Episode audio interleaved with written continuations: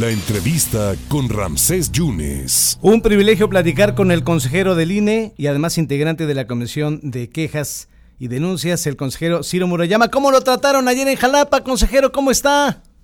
¿Qué tal? Pues muy bien, muchas gracias. Fue una visita muy productiva para el, el INE, creo, y para eh, en general la, el propósito de garantizar la igualdad de la representación, porque eso fuimos a iniciar los trabajos de redistritación tanto federal como local en Veracruz. Este foro estatal de redistritación nacional electoral 2021-2023, que yo tenga memoria, consejero, Veracruz tenía 23 distritos electorales, después se, se cambiaron, vamos a tener ya 19, ¿por qué razón, consejero?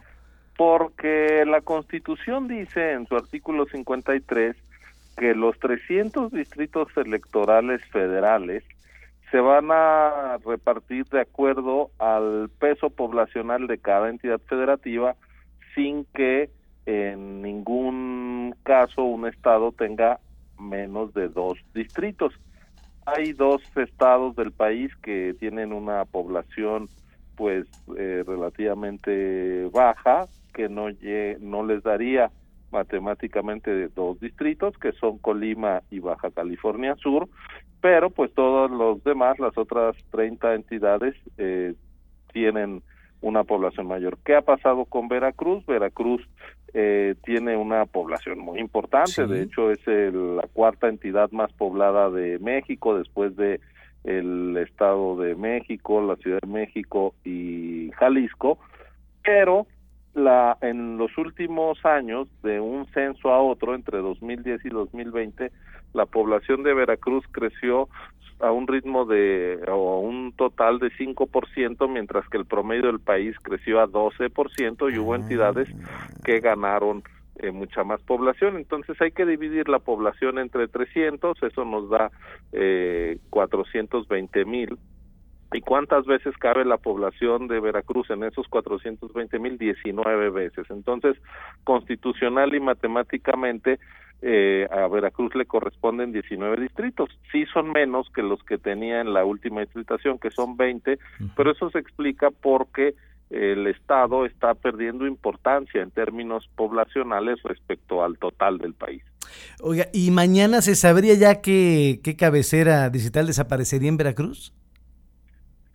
Mañana vamos a, bueno, mañana no, el, el 11, el 11, el, 11, el viernes se va a correr un modelo que nos va a sugerir cómo quedarían los 19 distritos. En realidad no es que se pierda uno, sino que hay que eh, todos los distritos previos van a ser un poco más grandes en cuanto a población y claro que cambiará su trazo geométrico, su, su dibujo en el mapa del Estado, se procura que exista eh, integridad municipal, es decir, que de ser posible en cada uno de los 19 distritos no se fraccionen municipios. Sabemos que Veracruz tiene 212 municipios, pero hay algunos muy poco poblados, pequeños, y otros que rebasan la población, es el caso de, Veracruz mismo, incluso de, de Jalapa, que rebasan la población de un solo distrito y entonces pues pueden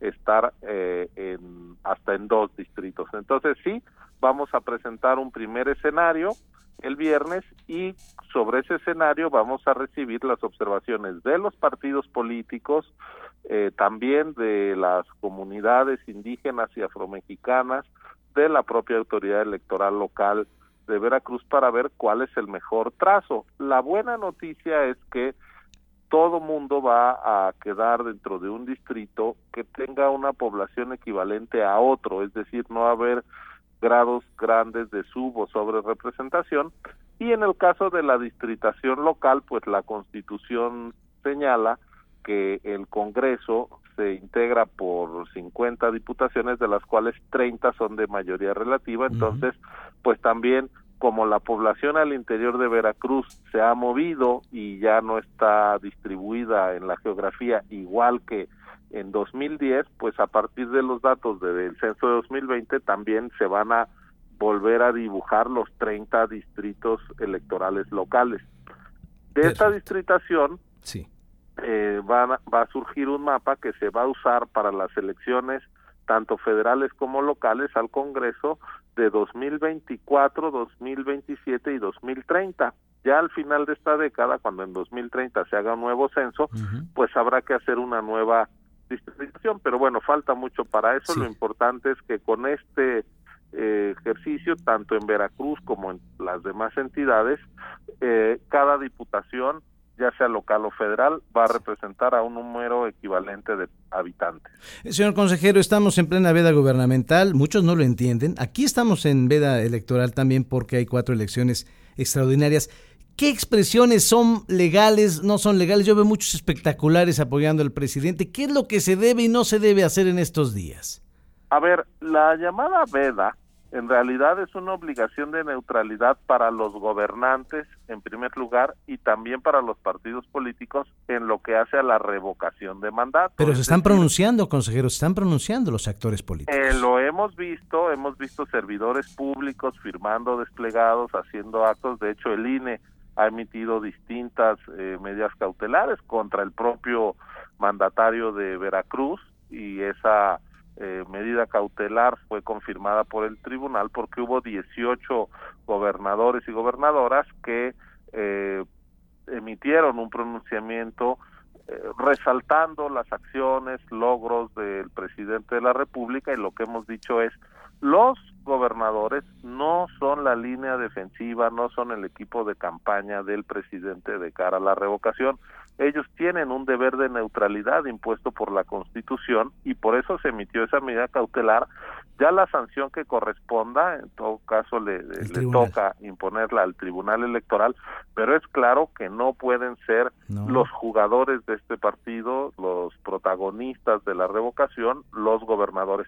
Igual que sería equivocado que, por ejemplo, gobernadores de oposición estuvieran sacando desplegados para cuestionar o atacar al, al, presidente. No es su momento. Tampoco lo pueden hacer los partidos políticos. También hemos visto que ha habido cierto despliegue de activismo de partidos. No es correcto. Y sobre esto que me pregunta de los espectaculares, que en efecto, pues ayer que estuve en varios municipios de, de, Veracruz, eh, pues los vi como en muchas otras partes del país, y ahí lo que sería ilegal es que esos espectaculares, que toda esa campaña esté siendo financiada por un partido político o con recursos públicos. Eso sería inaceptable sería una violación a la ley. Si se trata de recursos públicos, incluso pues, es un delito de desvío de recursos públicos y por lo mismo estamos nosotros indagando quién está pagando a las empresas que eh, ponen los espectaculares. Eh, hace unos seis días el presidente de los diputados en la Federación, Sergio Gutiérrez Luna, presentó una controversia constitucional a ustedes por, por el retiro de la propaganda gubernamental. Bueno, fue por una medida cautelar emitida al presidente de la República porque él tiene prohibido hacer propaganda gubernamental durante este proceso de revocación de mandato. La convocatoria se emitió el 4 de febrero y él tiene que, digamos, mantenerse en este espacio de neutralidad y de ausencia de propaganda de lo que él considera que son los logros o acciones de su gobierno hasta que pase la votación de la revocación, que es el 10 de abril. Las mañaneras se tienen... Sí. Eh, él fue a Sinaloa, hizo este, eh, estos anuncios eh, prohibidos, nosotros emitimos esa medida cautelar y el Tribunal Electoral lo confirmó, que es la última instancia en materia electoral. Entonces, la controversia que presentó este diputado no tiene ni pies ni cabeza, porque la, eh, la Corte no tiene materia, no, no, no se hace cargo de la materia electoral. Entonces, bueno, pues es un pleno desconocimiento del derecho y una estrategia política para desconocer a un tribunal constitucional como es el Tribunal Electoral del Poder Judicial de la Federación, pero bueno, con esas eh, actitudes y con ese desconocimiento e intento de abuso por parte del poder nos estamos enfrentando. Consejero, ¿siguen las denuncias penales eh, en su contra, estas seis denuncias penales? Eh, bueno, somos siete personas denunciadas penalmente por el presidente de la Cámara, las carpetas siguen abiertas eh, nunca habíamos visto que desde el poder se quisiera encarcelar al árbitro electoral por cumplir con su papel y en efecto lo, ah, vemos seis consejeros y el secretario ejecutivo eh, denunciados ante la Fiscalía General de la República eh, por parte del presidente de la Cámara de Diputados. Es que el asunto nunca fue dejar de hacer la, la, eh, la revocación, era posponer porque no se contaba con los recursos, que de hecho no se los dio la Secretaría de Hacienda.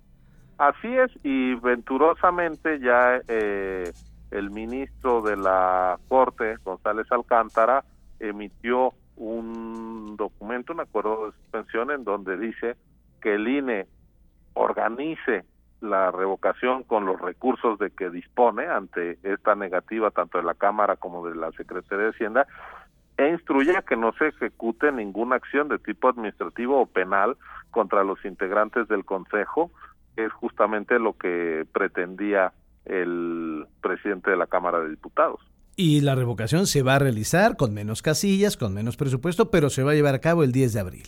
Así es, la verdad es que estamos trabajando eh, como sabe hacer el INE, con mucha respuesta ciudadana en todo el territorio nacional. En Veracruz vamos a instalar 3.679 casillas el próximo 10 de abril. La respuesta de la ciudadanía ha sido muy buena. Necesitaremos alrededor de 18 mil funcionarios en Veracruz, ciudadanos que quieran instalar las casillas, recibir a sus vecinos, darle las papeletas, contar los votos, llenar las actas y ya tenemos más del doble de esos 18 mil con disposición de hacerlo. Así que, pues eso demuestra que el INE sigue siendo una institución muy cercana a la ciudadanía. La normativa del INE opera con leyes que los diputados aprobaron. Así es, ellos eh, aprueban las leyes y luego no les gustan esas leyes, pero pues no puede ser al contentillo el cumplimiento de la ley. ¿Las mañaneras se tienen que suspender? Bueno, no las ha suspendido, ¿se tienen que suspender? Las mañaneras deberían de ser un ejercicio para informar de lo que dice la Constitución que se puede informar en estos periodos, que es educación, salud y protección civil. Lo que pasa es que pues tenemos gobernantes que se resisten a entender que la Constitución les obliga, que no es un capricho. Pues, eh, consejero, le agradezco mucho su disposición, su tiempo. Qué bueno que se vino a dar una bolsita aquí a Jalapa. Ojalá no sea la última vez. Y estaremos en contacto. no, y además, si me permite, quiero decir que ayer tuvimos el gusto de visitar un nuevo módulo ah. del INE en, en Jalapa, que está, perdón por el comercial, en lo que se conoce como Plaza Soriana para que la gente pueda tramitar también ahí su credencial. Entonces ya hay tres lugares distintos en la capital del estado para tramitar la, la credencial de, de elector. Así que pues es un servicio como el que da el INE continuamente a la ciudadanía para garantizar el derecho al voto, pero también, como lo sabemos todos, el derecho a la identidad, porque la credencial para votar pues la usamos todos los días, no solo cuando hay elección. Le agradezco su generosidad, consejero. Gracias. Gracias a ustedes. Muchas gracias. Gracias al consejero que estuvo por Jalapa el día de ayer, el consejero Ciro Murayama, consejero del INE.